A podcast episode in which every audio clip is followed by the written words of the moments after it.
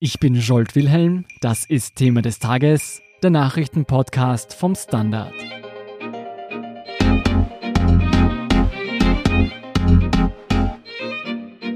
Diesen Sonntag, dem 27. Oktober, können wir alle wieder eine Stunde länger schlafen. In der Nacht erfolgt die Umstellung von der Sommerzeit auf die Winterzeit. Doch das Drehen an den Uhren könnte bald Geschichte sein, denn die EU hat die Abschaffung der Zeitumstellung bereits in die Wege geleitet. Was dafür und was dagegen spricht und wie die Änderung erfolgen soll, erklärt Chronik-Ressortleiterin Rosa Winkler-Hermaden. Hallo Rosa. Hallo Scholt. Rosa, für alle wie mich, die das nicht gewusst haben, seit 1979 wird in Österreich zweimal im Jahr die Zeit umgestellt. Eingeführt wurde das System im Zuge der Ölkrise, um im Winter eine Stunde mehr Tageslicht zu haben und Energie zu sparen. Was ich mir aber nicht merken kann, was ist eigentlich unsere normale Zeit, die Sommerzeit oder die Winterzeit?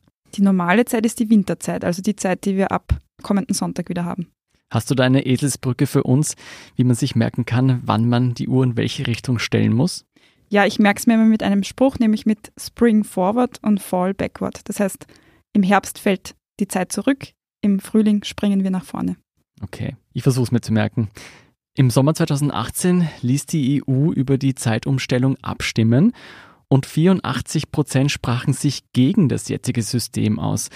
Wieso müssen wir 2019 also immer noch zwischen Sommer- und Winterzeit unterscheiden? Genau, die Mehrheit sprach sich eindeutig für die Abschaffung der Zeitumstellung aus. Aber das zieht natürlich eine Reihe von rechtlichen Fragen nach sich und so einfach von einem Tag auf den anderen lässt sich das nicht durchsetzen. Bevor wir darauf eingehen, wer hatte denn an der Abstimmung teilgenommen? Es haben 4,6 Millionen Teilnehmer mitgemacht bei dieser Online-Umfrage und allein drei Millionen der Teilnehmer kamen aus Deutschland, auch aus Österreich war die Zahl der Teilnehmer relativ hoch. Was ist mit den anderen Ländern? Waren die nicht so interessiert an dieser Abstimmung? Gerade im deutschsprachigen Raum, also in Deutschland und in Österreich, war das Interesse offenbar besonders hoch. In Großbritannien gab es die wenigen Teilnehmer und es gab nur zwei Länder, die sich für die Beibehaltung der Zeitumstellung ausgesprochen haben. Das waren Griechenland und Zypern. Was ist denn der österreichische Standpunkt dazu? Zuständig sind in den jeweiligen Ländern immer die Verkehrsminister, das heißt, dieser Prozess läuft immer über die Verkehrsminister. Und der Norbert Hofer, der zuletzt in der türkisblauen Regierung zuständig war, der hat sich immer für die Einführung der Sommerzeit ganzjährig ausgesprochen. Man orientiert sich da sehr stark an Deutschland. Musste man sich denn bei dieser Abstimmung entscheiden, für welches System man eine Präferenz hat, Sommerzeit oder Winterzeit? Es ging um die Frage allgemein Abschaffung der Zeitumstellung. Das heißt, das ist jetzt eben Sache der Verhandlungen, welche Zeit in Zukunft gelten soll, ob in allen Ländern dieselbe Zeit gelten soll, ob manche Länder sich für Winterzeit entscheiden und andere vielleicht für Sommerzeit. Das klingt jedenfalls ziemlich komplex. Welche Schritte müssen denn jetzt noch gesetzt werden, um das Ende der Zeitumstellung durchzubringen? Die EU-Kommission hatte vorgeschlagen, dass bereits 2019 das Ende der Zeitumstellung ist. Jetzt ist es aber so, dass man bemerkt hat, dass noch einige Fragen offen sind. Das EU-Parlament hat dann auch festgelegt, erst nach 2021 wird es zum Ende der Zeitumstellung kommen. Aber davor müssen sich jetzt noch die einzelnen Mitgliedstaaten einig werden. Okay, das heißt, es könnte auch zu keiner Einigung kommen. Die Frage lässt sich jetzt noch nicht zu 100 Prozent beantworten.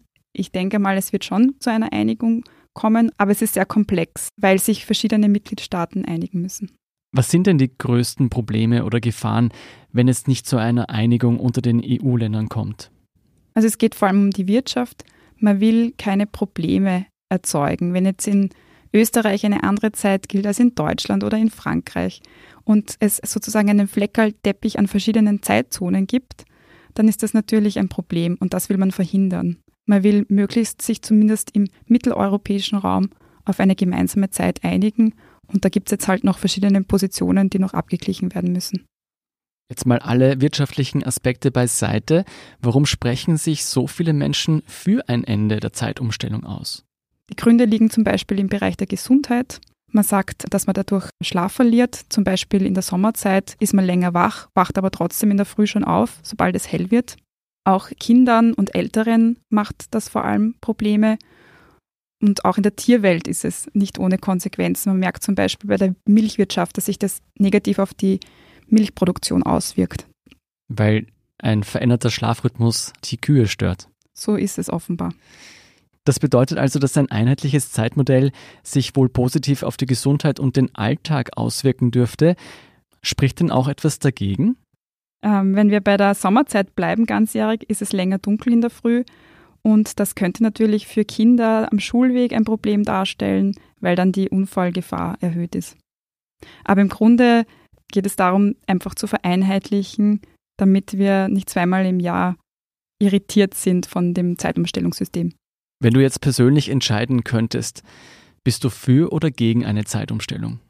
Ich persönlich bin, glaube ich, dagegen, weil es im Alltag einiges erleichtern wird.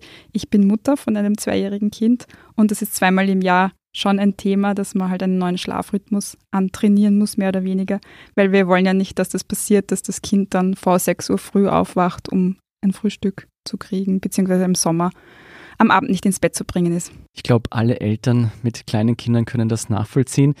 Zeitumstellung ja oder nein? Liebe Hörer und Hörerinnen, sagen Sie uns, wie Sie darüber denken. Schreiben Sie uns an podcast.derstandard.at. Alles zum Thema Zeitumstellung finden Sie auf derstandard.at slash panorama und derstandard.at slash Wissenschaft. Vielen Dank, Rosa Winkler-Hermaden, für deinen Überblick. Sehr gerne. Wir sind gleich zurück.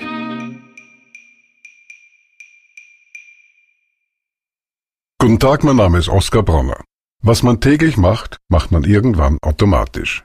Es wird zu einer Haltung. Sie können zum Beispiel üben, zu stehen. Zu Ihrer Meinung, zu sich selbst, für eine Sache. Wir machen das seit 1988 und es funktioniert. Der Standard, der Haltung gewidmet. Hier sind noch zwei Tipps fürs Wochenende. Erstens, der Film Joker von Todd Phillips erfreut sich international starker Rezensionen und kommt auch bei der Standard-Community äußerst gut an. Fünf von fünf Punkten gibt die überwiegende Mehrheit unserer Seher und Seherinnen.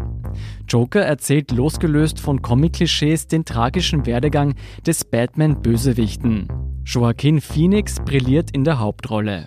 Zweitens, Arnold Schwarzenegger ist zurück als gealterter Killerroboter. Tim Millers Fortsetzung Terminator Dark Fate will den Geist des Originals erhalten und ihn zugleich kulturell auf neue Zeiten umpolen.